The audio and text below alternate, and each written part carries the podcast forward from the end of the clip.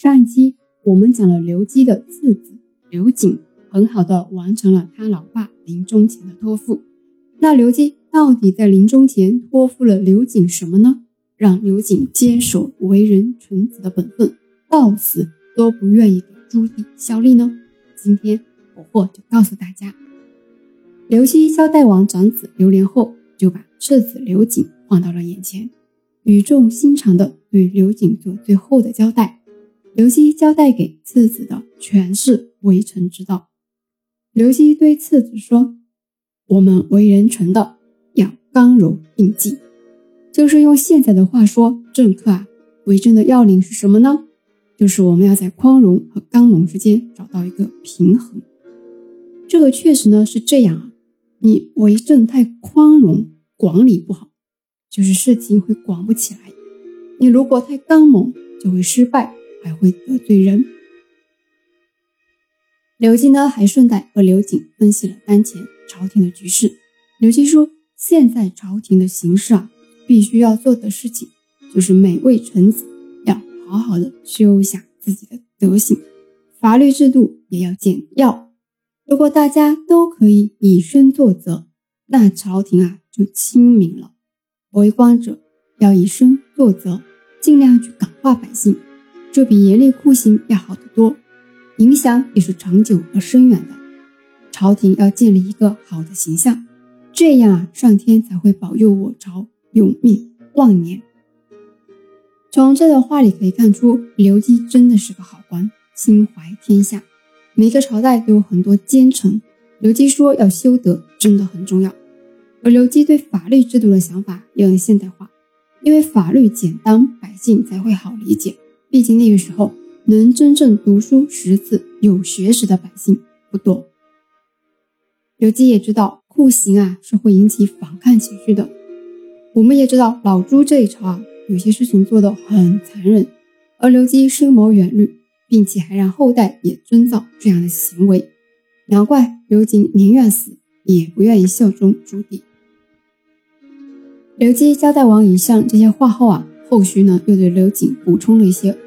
刘基说：“这些想法，我本来是想写一篇详细的仪表，向皇上呈上我的所想。但是呢，如今胡惟庸还在，我写了也是枉然。”刘基也知道当今的朝廷胡惟庸一手遮天，所以呢，他把这些事情交代给次子刘瑾。他说：“等到胡惟庸哪天败了、倒了。”皇上必定会想起我刘基，到时候皇上一定会问你们，我离世时有没有什么临终的遗言留给你们啊？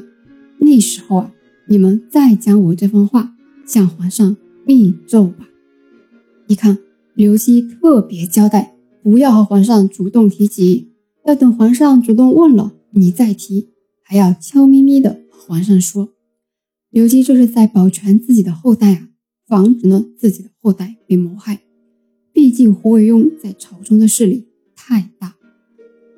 刘基交代完遗言后，于公元一三七五年农历四月十六日在家乡离世，享年六十五岁。之后，刘基被葬于温州文成县南田区西湖乡西林村下山，墓的四周啊有斗形围墙，并且种植了松柏。一九八零年，刘基墓被列为县级重点文物保护单位。九年后，也就是一九八九年的十二月十二日，被列为省级重点文物保护单位。之后啊，到了二零零一年六月二十五日，又被中国国务院列为全国重点文物保护单位。刘基死后，胡惟庸更加的无所顾忌了。他与太师李善长勾结，将自己哥哥的女儿。嫁给李善长的侄子李佑为妻，这件事情啊，遭到了学士吴伯宗的弹劾，吴伯宗差点大祸临头。勾结了李善长的势力后啊，胡惟庸势力更盛了。大家都知道，胡惟庸是被怀疑叛乱而被处死的，结局不大好。刘基去世后啊，一直到一五一三年，也就是一百三十八年后，才被朝廷呢追。赠为太师，赐谥号文成。而刘基的家乡文成县啊，是在一九四六年从瑞安分出来的。分出来之后呢，取了刘基的谥号文成来命名，一直沿用至今。之后到了明世宗嘉靖十年，也就是公元一五三一年，刘基的同乡刑部郎中李煜向明世宗朱厚熜上奏说，刘基和徐达功勋啊，有资格配享太庙了。于是呢，朝廷经过讨论，决定让刘基和徐达配享太庙。也在这同一年啊，刘基的九世孙楚州卫指挥刘裕受世袭。被封为伯爵，刘基的这一生就这样走完了。他不仅仅啊是个出色的政治家，也是个大诗人。